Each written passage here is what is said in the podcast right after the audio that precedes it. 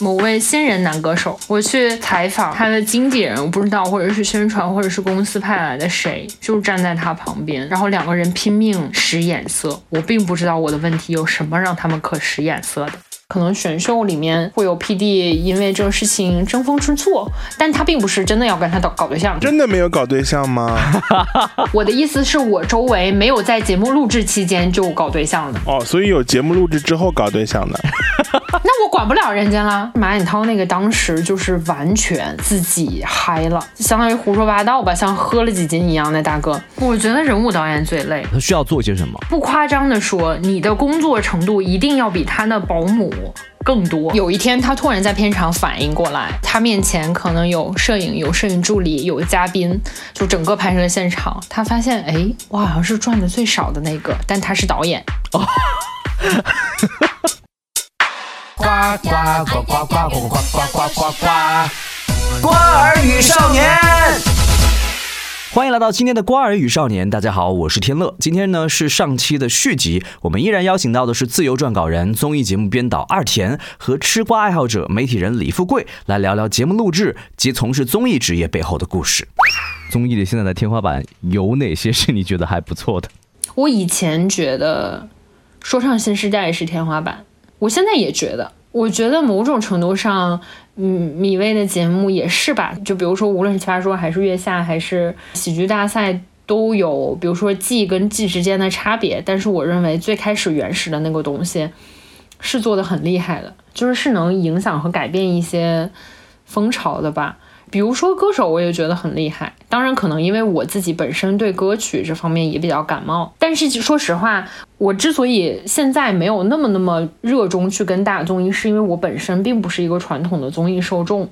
因为我有很多朋友，他们小时候是看《康熙来了》长大的嘛，就是他们会对国内的一些综艺如数家珍。但对于我来讲，其实我更偏访谈节目一点，就我是十三幺那挂的，有点。就我自己的审美有点是内挂的，所以对于我而言，我是很喜欢看韩国的恋综的。就比如说《换乘恋爱》这种，我是很喜欢的，因为我很喜欢里面的人物关系张力。国内各个平台都大量的出恋综，你有你有喜欢的吗？恋综我自己觉得。心动的信号就是凯文跟赵熙君他们那一季，心动几啊？心动二嘛？那一季我是看完了，我觉得还做的不错。其实主要是选人嘛，我觉得选角其实占了这种综艺挺大一部分成败的。你特别想尝试的是做什么类型的？其实我一直想做的就是呃特深的访谈节目，就是将仅三天可见，就是那是我最理想的东西，就是姜达做的那个之前。你有没有一些采访过的经历当中让你觉得印象特别深刻的，跟我们一起展开聊一聊？嗯，就比如说我去采访旅行团，因为其实说实话，我离开月下之后，很长一段时间是在和自己的那个拧巴和羞耻和自尊心相处的嘛，所以我没有特别频繁再跟他们建立联系，我只是离开的时候告诉他们，我说我换组了。就是可能没法之后之后再跟你们乐队了，或者说做做你们 PD 了这种，但我大概知道他们是什么样的人，所以我其实刚好借着就是我现在的工作的机会，我就包括他们在新人巡演和今年有新出专辑，我就去给孔一婵发微信，然后他马上就非常好的把这件事情推进了。然后我是在他们排练厅待了一会儿，跟他们去他们天天吃的那种小馆子吃饭，就你会觉得哦，这终终于是一个正常的采访了。就我觉得这个正常的采访是国内的很多艺人的采访，对于记者来讲太不友好、太限制了。就是一方面，艺人会说你怎么这些记者问的都是一样的问题，但是我只有一个小时的时间，你把我敏感的问题都砍掉了，我能问什么呢？是，这个是大多数的现状。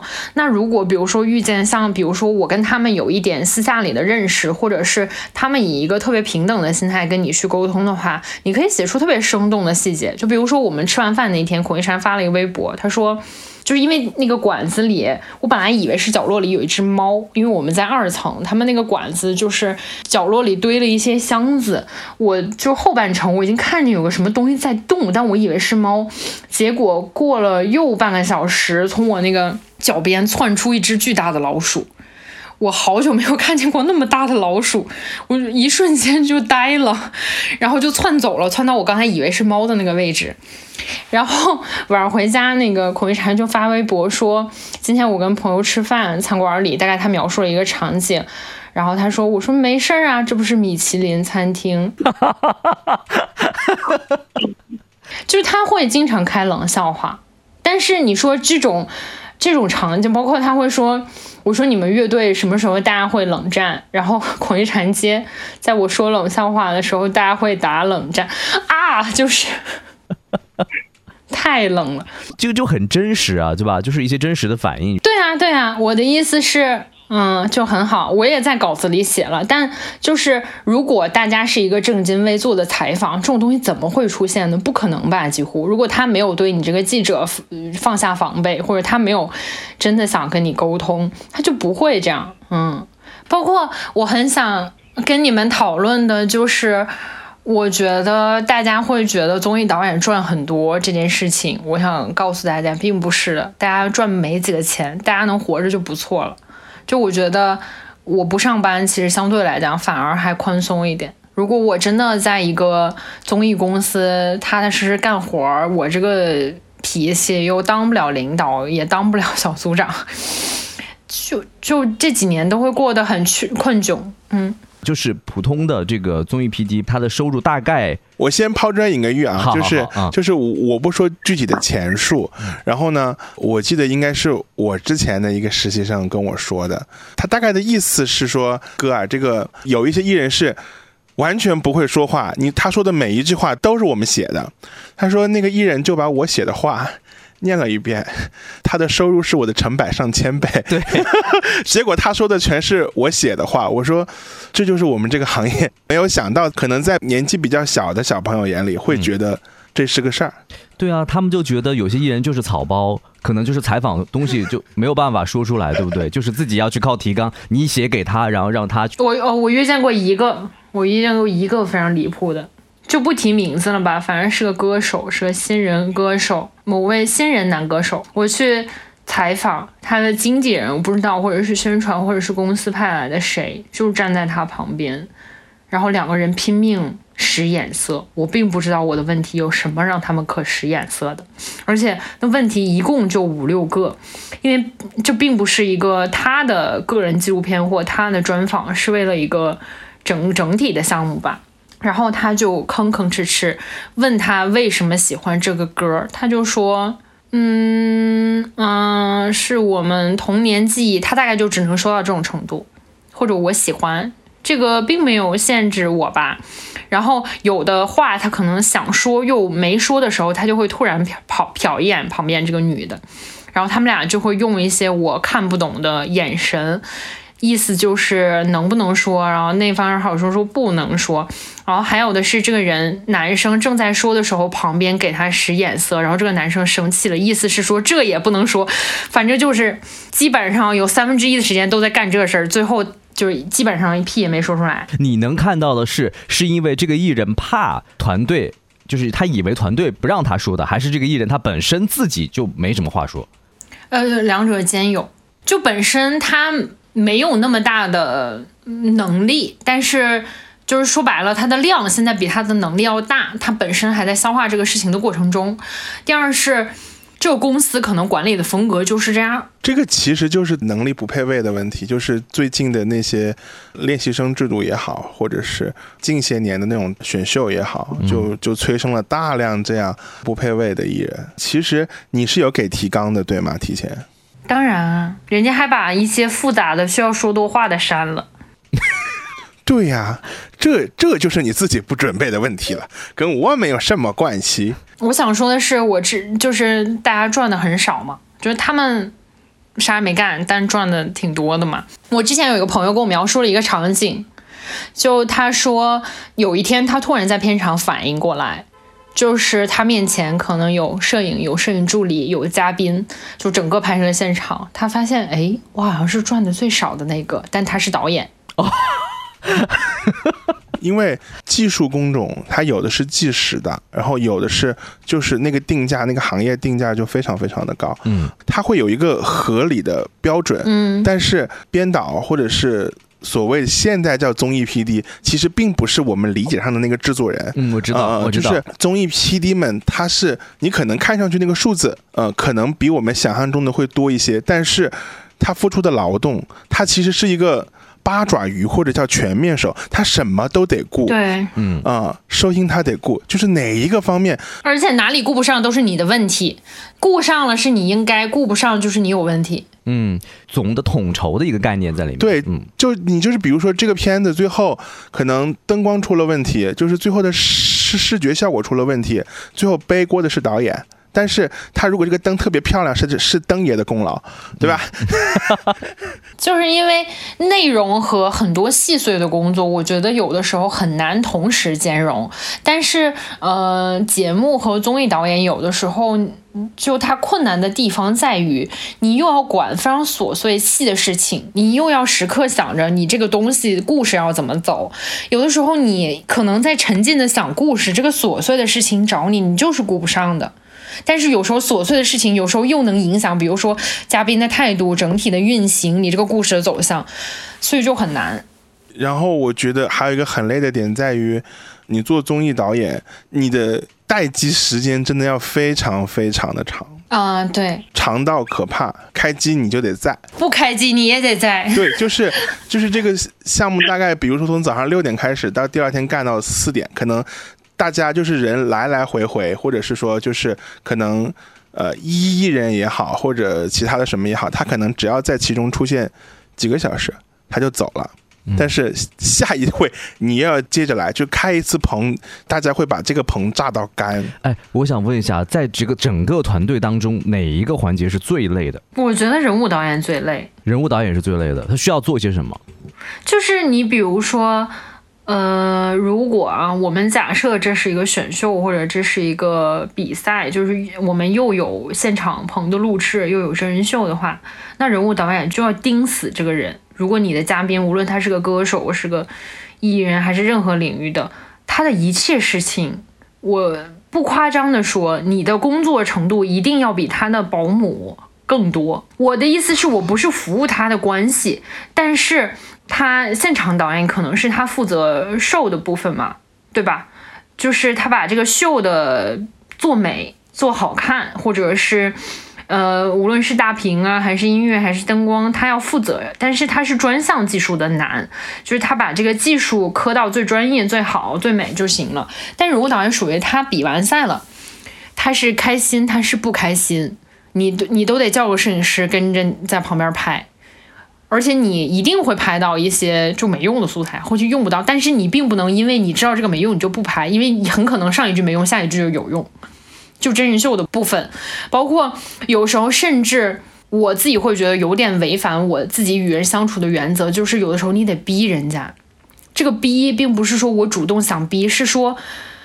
他录节目，他也很难受。有的时候他很低落的时候，他并不想别人看见。但是你的任务就是要让他这一面被看见。嗯嗯嗯，我懂我懂。你要你要这，他特意把你跟摄像都甩开，猫到一个犄角旮旯，偷偷抹眼泪。他除了除了去厕所，他只要不在厕所的任何一个角落，我发现他丢了，我都得找他。我心想，他是不是去哪儿悄悄干个啥了？哪怕他给妈他妈打电话，都可能是他崩溃了，或者是他开心的一个体现。这些我都得拍，因为他都有可能成为爆点的素材，对吧？就是都是辅佐他人物性格和推进故事线的一环。因为我没有办法预判，就是你你你很多人也以为，就是比如说综艺是不是有剧本？我觉得我的底线就是我不做那么强剧本的节目。就我可以设定规定情境，我可以提问题，但是我觉得既然它是真人秀，咱们还是得要点脸，就是 就是咱不能让人演，这个是我的底线。就我可以，嗯，打保票的是，我经手的东西，至少从我这个层面，我没有让人家做过假，所以我为了。守住我心里的底线，我就得跟着他。我并不是说，哎，老师，您现在给我笑一个，把这个词儿什么说一遍，我干不了这事儿，所以我就得天天跟着他。我们有有后期剪辑的一些录音师也报过料说，呃，其实如果在综艺节目当中你跟到的一个人，这个人，比如说他身上如果有带至少两个麦，他有一定的剧本是需要去完成的。也不能说是剧本吧，是动线。就比如说我们会告诉他这儿有一片嗯草坪，老师您进去玩吧。这个对他来讲并不是剧本。是说我们需要他配合我们完成一个环节，但他进去他是先敲鼓还是先打球还是先跟人偶互动，这些都我们规定不了吧，对吧？我们顶多说老师这里采访可能比那里好看一点，我们要不上这边来，就是这是我们的工作，或者说我们会故意观察到，比如说他前面在哪儿有一个微表情，我注意到了，我就得找一个。他在镜头面前的点，我问他老师，您刚才是因为什么有那个表情？您是不开心了吗？还是就是你你要去启发他？我觉得这个是一个称职的 P D 应该干的事儿。但是你就得全天都有注意力，这事儿挺反人类的，对吧？你有见过哪些就是你觉得不太好，或者说你看不太过去的综艺 P D 他的一些行为，让你觉得这个你没法过自己心里这一关的？我看到的在好还好，但是听过一些吧，就听过一些，比如说，因为人都不是纯理性的动物，就比如说，在录制期间，私人感情跟工作感情分不开，这种肯定是有会有，但是你其实也并不是说觉得这个人不好，而是你会觉得有点危险。作为这个工作来讲，就他可能会影响你的判断。但是我自己觉得，如果真的做过好的人物 P D，他一定得过这关。就比如说这个人真的很有魅力，那你天天一天二十四小时守着他，比比他妈跟他时间都长，你说你是不是会对他产生感情？那你要分辨你这个感情目前在一个什么程度内，以及如果你察觉了自己有一些。就是我们不是说一定得搞对象那种感情啊，甚至你，你比如说你自己带入了他妈，带入他妹，带入他任何人，就带入他非常好的朋友，你是不是也会有一些可能无形当中的行为来干涉他的动线？那如果这个影响到了节目，不是说动线，是说会有一些小的反应吧？那这个是不是其实你就要警惕，并不是说这个完全不好，有的时候这反而能成为这个导演的优势。但是我觉得 P D 自己得有这个警惕。呃，以及之前确实会有吧，我觉得类听说过吧，可能选秀里面会有 P D 因为这个事情争风吃醋，但他并不是真的要跟他搞搞对象，可能只是人类一种奇怪的占有欲，类似的吧，嗯，这种真的没有搞对象吗？我觉得会有吧，会有暧暧昧吧，但我周围的没有搞对象的，就是我的意思是我周围没有在节目录制期间就搞对象的。哦，所以有节目录制之后搞对象的，那我管不了人家了，就结束了呀，这事儿结束了，他们爱搞搞呗，就是结束之后爱咋咋地。所以其实呃，换一个角度来看，因为 P D 跟一个人就是人人物的 P D 跟一个人的事无巨细，他真的是很长很长的一段时间，是就跟呃有有时候选秀的选管是一样的，对，他他他如果是对对对对对，选管也会有，嗯，你们基本上。除了睡觉本觉的时候不在一起，其他的时候你们全在一起，而而且在一起几个月的时间，而且他们长得又那么的精致，对吧？对，呃，指不定有的人希望通过这段恋爱来，呃，获得点什么呢？对。而且我觉得，就是你比如说嘉宾们，无论是是不是选秀啊，嘉宾们其实在录制节目的时候也很崩溃，他也需要一个人去倾诉，对吧？那最最近的人是谁呢？反而不是他的经纪人，因为经纪人也见不到，是不是？录制的过程当中的时候，因为不同的节目有不同的规则，有的可能是收手机，有的是给你安在一个地儿，大家住在一起，有的是什么的，而且及时的反馈啊，你不可能是我今天委屈了，我把这个事儿憋一天回去跟我经纪人说，就肯定不是这样的。一档综艺节目的上线，它需要经过多少个步骤？上线你就前期策划。但是策划会还会有一个现象，就是影视剧也经常有，就比如说你策划了一档节目，这个节目最后根本没有平台收，可能你半年的工作就没了，这就是付之东流。有的能捡回来，有的捡不回来，这个很正常。这个也是就是做创作很很无奈的地方。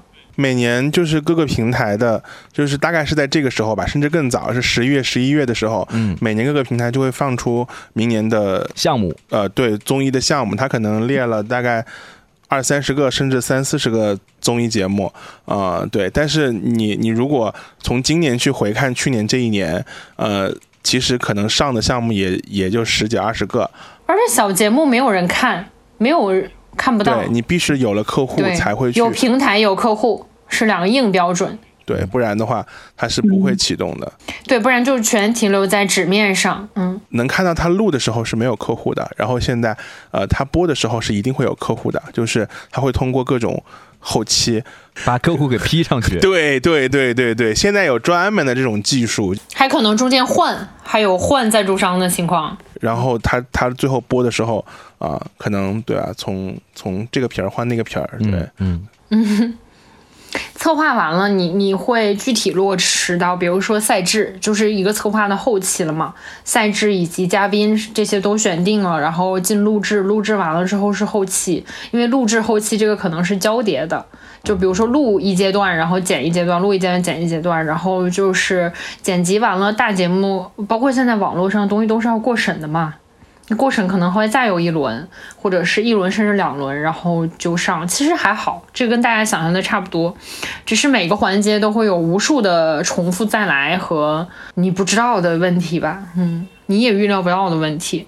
那剪辑完了之后，是真的要拿回去给艺人团队去审的吗？每个都不一样。你，我觉得看就是这个也是我觉得不同的综艺团队有很大区别。其实我听过很多综艺团队的工作模式跟米未完全不一样的。就比如说米未人物 PD 肯定是负责故事线，也有一些人物 PD 会参与到赛制的制定过程中。但是有的工作室是把编剧和导演分开的。比如说我的工作经历是我没有编导分分开过，就是我编我就导。有的是编剧跟导演是分开的。然后有的是分组的模式不一样，就是其实每个公司都会有自己的一套东西，但只不过是你如果在一个公司集中跟过，从零到一，你会知道，比如说去了一个不同的体系，你知道只不过是这个事儿在那儿是那个叫法或者是怎么分，但其实事儿还是那些事儿，只是怎么分的问题。嗯，你有印象当中的有没有在录制过程当中？遇到过一些突发的事件，然后是怎么去解决的呢？我举一个例子吧，就是极少，就是也是在张绍刚给我们上课那个期间，是吐槽大会吧？吐槽大会不是每次有个主咖，然后很多明星朋友过来吐槽。有一期是马景涛来，就是他咆哮了整个一段都不是编剧写的，因为现在大家应该比较知道脱口秀其实是。除非脱口秀大会他们是编演一体的嘛，但其实很多艺人的稿子都是脱口秀演员和编剧写的嘛，艺人都会按照这个来写。当然，艺人会把自己的经历讲给编剧听，来做一个柔和和素材的这样的一个关系。但是马景涛那个当时就是完全自己嗨了，就是不是现场，完全说的都不是那些，就是准备的稿子。相当于胡说八道吧，像喝了几斤一样的大哥。然后我记得当时录完还是播完，张绍刚跟我们说，当时现场大家都疯了。但是我感谢大家封我为影帝，咆哮帝，of the world。牛啊！英雄本色里面说什么？砰砰砰砰砰砰砰砰！我永远不许别人拿着枪指着我的头。快快来人呐！来人呐！来人呐！来人呐！救护车！救护车！救护车！快快快！哦，我快窒息了！啊！给人放手啊！这种就属于无可挽回，没有办法。而且人家是个艺人，人家并不是你的员工。那后期会剪吗？那个是剪到正片了，所以大家才知道的呀。就是那个节目，就是后来这个片段就有点是黑红了，就是。就是纯失控，但是剪出来大家都疯了，就是观众觉得好荒谬啊！我竟然能看这个，就有点吃瓜的态度了。但本身它确实不好笑，就是很尴尬的。但你也没办法，你如果全部剪掉的话，无论是从艺人的合约，还是从整个的逻辑上，都会有点 bug。还有比如说，你你真人秀或者是节目录制期间，会有一些嘉宾这个时候突然崩溃了。那如果这个崩溃对你的叙事是有用的，你可以剪进去；如果对你叙事没用的，你就整段拿掉呗。所以其实还好，因为我们毕竟不是直播，而且比赛当中人会很紧张。节目包括其实真人秀会放大人的很多东西，它并不能保证自己在里面跟私下里是完全一样的平和，因为就是人还是人，嗯。现在目前来讲的话，因为呃。可能最近一段时间综艺节目我们能看到的，像一年一度喜剧大赛啊，像类似于像这种喜剧类的节目，因为你刚刚也说到了你是这个即兴喜剧演员，因为我做这个事情其实也是因为一年一度喜剧大赛创作指导阿琼嘛，我在米未的时候认识的他，然后后来接触，我觉得这事儿挺有意思的，就去演了。我现在有一个团在北京有演出，然后。都是线下，在北京有一个厂牌，喜剧厂牌叫单立人喜剧，不知道你们有没有知道？呃，我们会在单立人下面的一个喜剧厂牌叫压花子，有时候会有拼场演出。即兴比较难，就是因为不可控因素太多，而且说实话，对观众的要求有点高。为什么呢？意思就是，比如说你们俩现在是我的观众，我现在随便问你们，你们现在手边有一个东西，这个东西是什么？随便说。茶颜悦色。哦，茶颜悦色，那可能我就以茶颜悦色为建议开始演一出戏。那我演的所有的东西都是没有剧本的，我们会有一些技巧，但是我们从不演重复的戏。就是比如说我我会演一个可能茶颜悦色的店员，或者一个碰瓷儿的人，在店门口碰瓷儿的人，这都是根据茶颜悦色联想到的。我为什么说对观众要求比较高，是因为。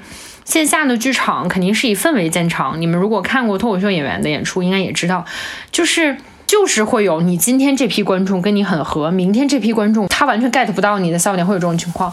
即兴更是，就是如果我问了一个词儿，观众不没有人理我，我咋演呢？一说到观众，我就想起个事儿。对我最开始在湖南做节目的时候，其实湖南的观众他的情绪是非常饱满的，甚至现在综艺是有。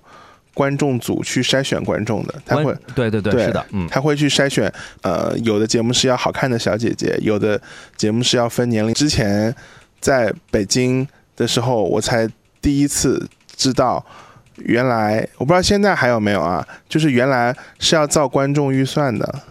啊，我知道有这回事儿，但是我自己觉得，嗯，好节目其实不需要这个。对，但是，呃，你们能看到很多的，就是有的那种做观众是给钱的，一天给给几百。对，会谈好一个观众人头是多少钱，然后还包一餐饭，然后观众几点要走，就是很多大爷大妈，呃，可能他可以几点钟来，然后中午包一餐饭，他下午可能三点四点就要走去接孙子，所以他对对导演的要求非常非常高，你就必须要在那个时候结束，因为那个时候车在外面等着，大爷大爷大妈要要要回家。这不是这这导演也太难了吗？这这也要顾吗？那当然啊，我也是大长见识，就是那真的把你逼的，就是，我我我真的是，如果现场观众有投票权的话，观众还需要筛选，并不是谁都行，就哪怕不付费的话，也是需要筛选的。比如说是一个投票的节目，那如果现场来了很多杠精，你咋办？嗯，因为在湖南，特别是在长沙，很多节目的票是要去抢的，是是是要抢黄牛，对。对对对对，我在北京知道，我原来还要还要做一笔观众预算，我也是很很很诧异。我我说哇，这嗯。但是我自己感觉，这样的节目反而是比较传统的节目。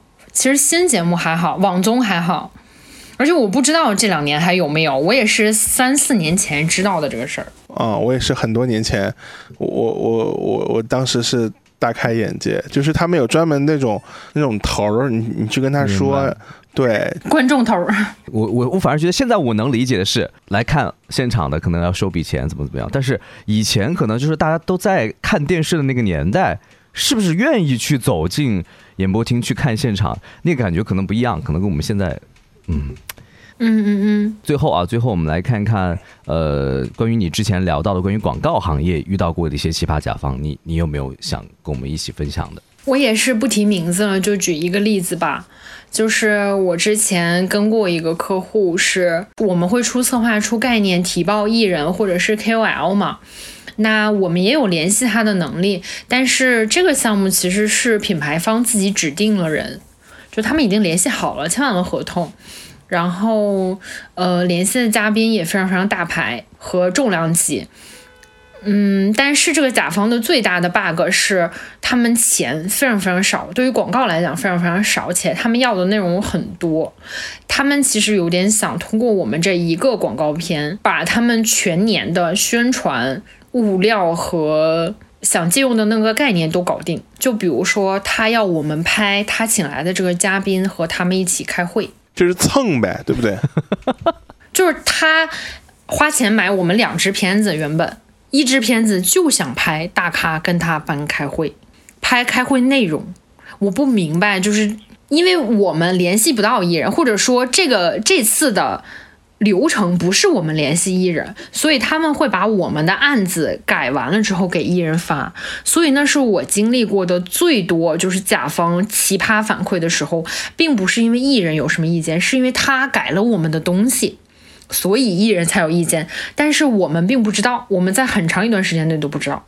就比如说我写了一个什么策划，他可能策划的名字不变，中间有一些流程保留，但他中间突然给你加了一趴植入，那艺人看了这些，我哪要念这这些玩意儿啊？或就是或者这些东西太奇葩、太不合理了吧？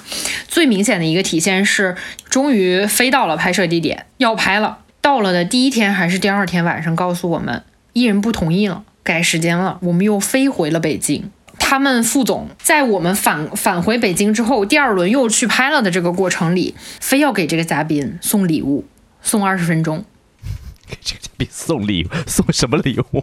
肯定也是要拍下来的，就是就是当做宣传的物料去做。是是，就是插上一束。但我们没拍，我们没拍，可能是他们自己干啥，我不知道啊。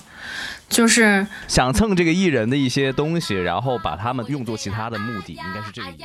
原主角就是他重要通知：瓜语少年嘉宾招募啦！如果你是综艺、电视剧、艺人经纪、后期等各方面的从业者，如果你有想说的、想要分享或者是爆料的猛瓜，热情的邀请你来上节目啦！如果你在长沙，我们就面对面录制；如果你在外地，我们就连线录制，还可以按照你的需求来变声处理，绝对为你保密。报名微信请加 p o r o b o t p o r。O B O T，感谢收听《瓜儿与少年》，我们不只是瓜，更想分享综艺录制背后的精彩故事。欢迎热爱综艺的你订阅、点赞、留言，我们下期再见。